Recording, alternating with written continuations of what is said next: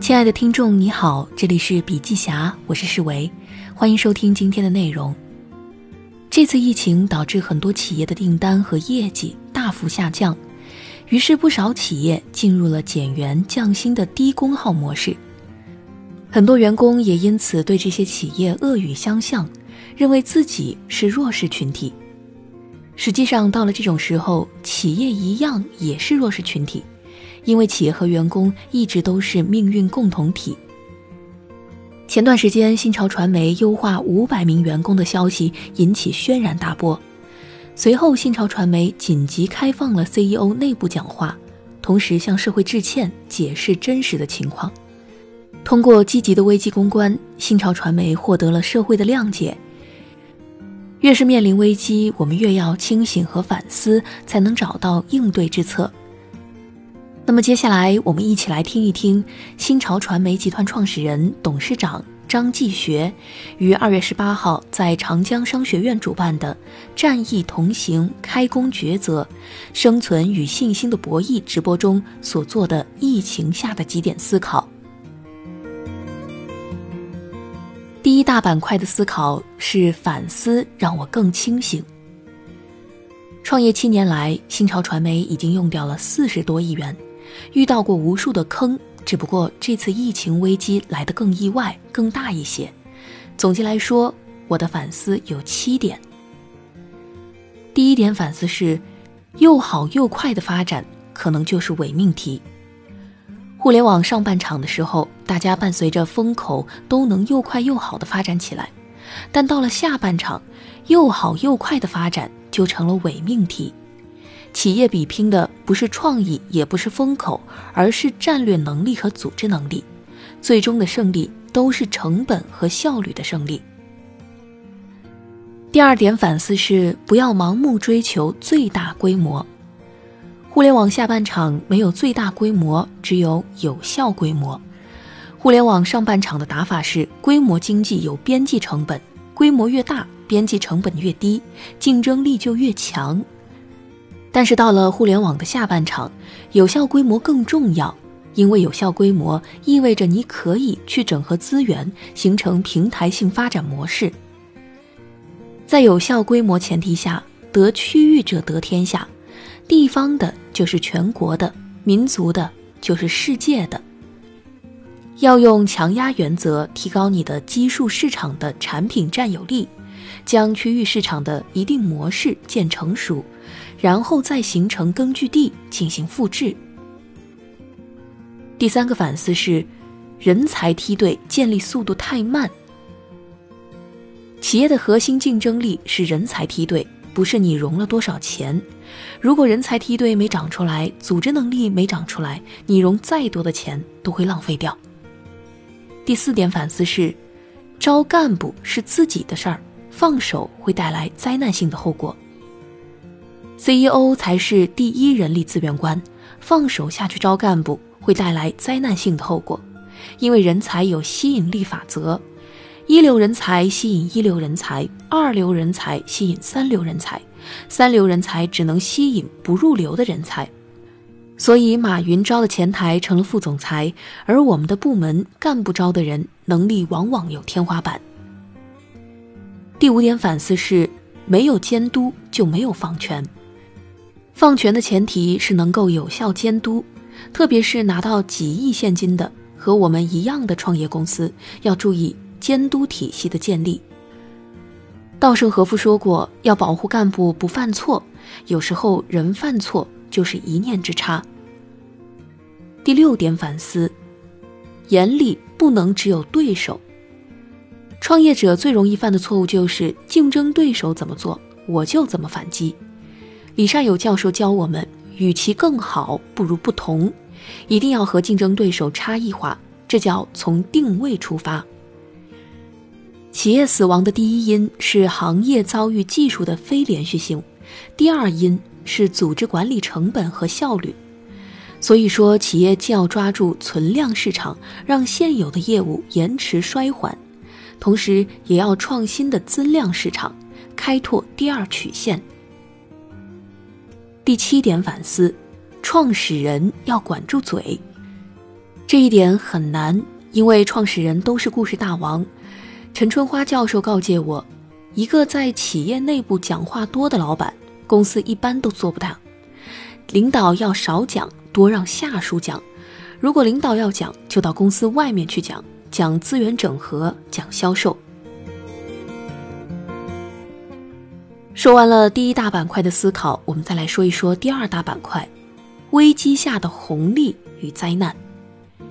新冠病毒给中国经济按下了一个暂停键，很多企业都受到了影响。但危机对每个行业的影响不同，有的可能是危机红利，有的可能是危机灾难。疫情爆发后，新潮传媒在第一时间上刊了防疫公益广告。自一月二十四号起，与新华网、央视新闻、中国广告协会、人民日报数字传播、联合国人居署等机构合作，全力加入到狙击疫情的战斗当中。很多人很好奇，疫情期间新潮传媒的电梯广告是如何实现紧急上刊的？这其实是依靠新潮传媒的生活圈智投平台。它具有标签筛选、智能匹配、自动投放、实时上刊等智慧模式，无需人工线下操作，线上可实现一站式上刊，堪称是无接触投放广告。疫情之下，新潮传媒黑科技数字投放模式就属于危机红利，在疫情面前展现出了必要性和实用性，目前已经开始商用。但对于很多企业来说，疫情可能是危机灾难，因而企业的应对措施也各有不同，主要是有以下五种情况。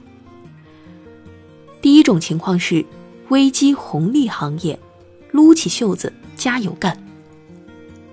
在线教育、在线医疗、O2O 到家电商、健康药品等企业本身处于红利行业之中，他们应对危机的方法是撸起袖子加油干。努力多卖产品，同时多做品牌宣传，抢占用户心智，为以后的市场竞争奠定领导地位。此次疫情期间，也有很多红利企业在新潮投放了广告，如学而思网校、精锐教育、好大夫在线、医联 App、叮咚买菜、叮当快药等。他们尽管身处红利，生意很好，但仍然加大了宣传力度，进一步强化了品牌的力量。有的老板说：“我现在的生意都忙不过来了，还打什么广告？”其实这恰恰是一个误区。任何一个行业的发展都是从供不应求开始的，但市场很快会从蓝海到红海。如果不注重品牌建设，在蓝海的时候能赚钱，在红海的时候很可能就会被淘汰掉。就像中国汽车行业的夏利和奥拓，像电视机时代的熊猫电视和山茶电视，当时都很赚钱，但是由于缺乏塑造品牌的意识，错失了良机。第二种情况是，行业的头部企业加速市场垄断。危机来了，不只是你的企业难，其他的大家都难。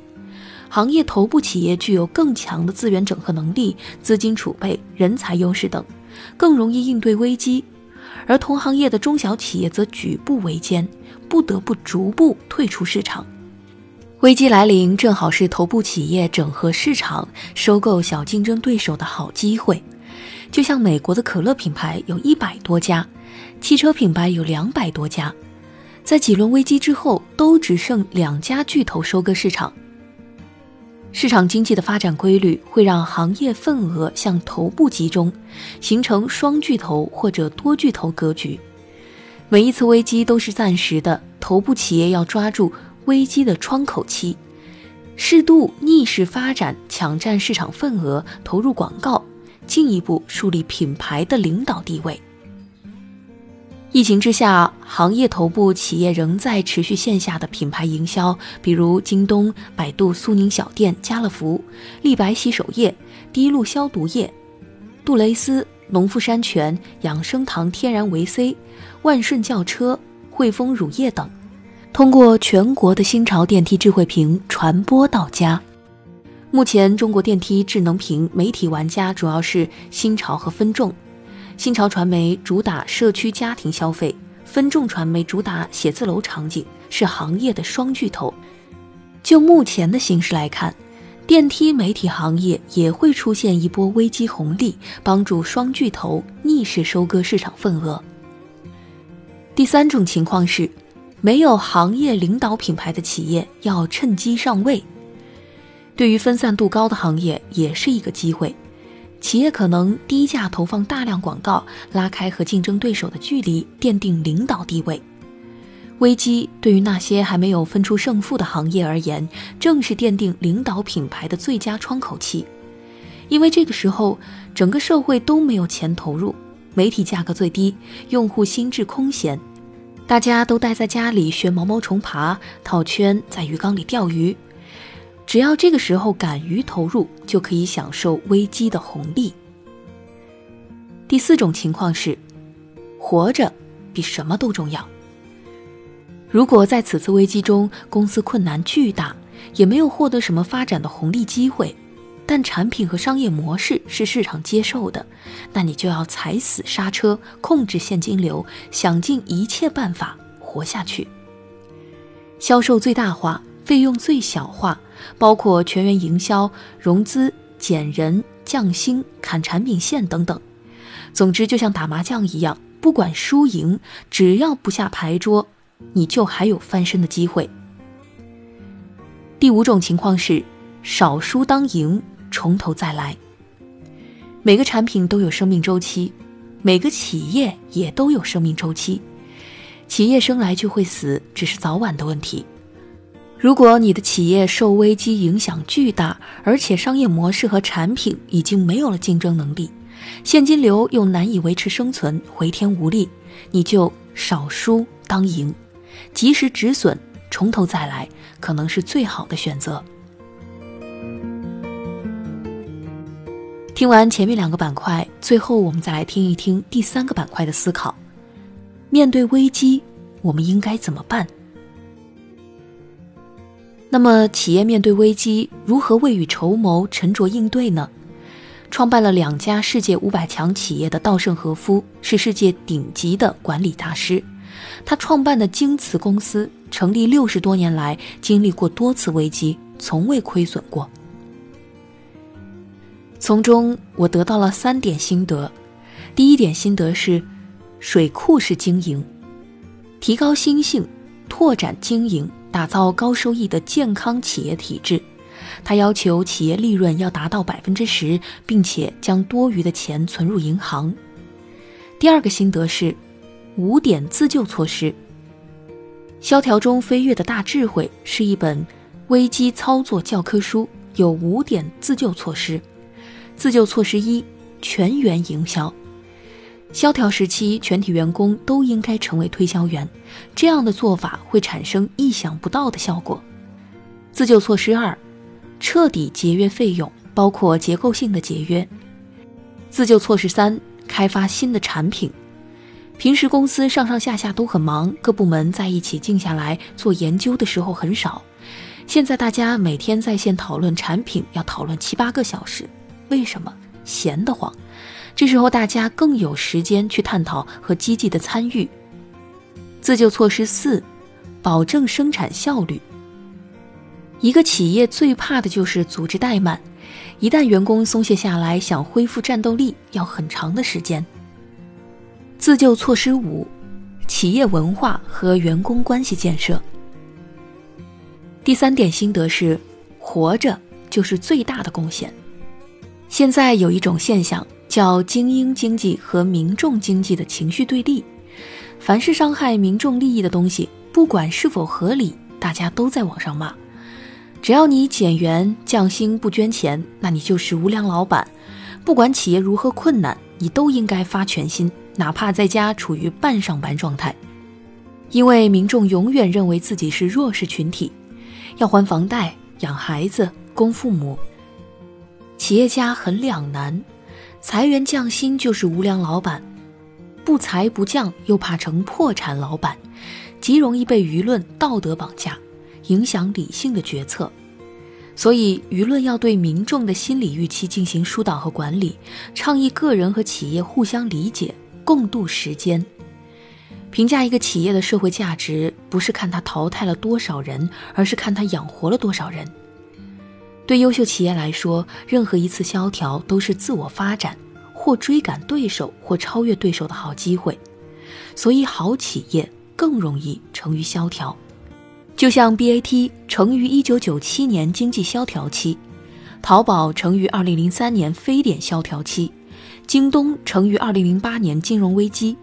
一批优秀企业也会成于2020年的新冠危机。悲观者往往正确，乐观者往往成功。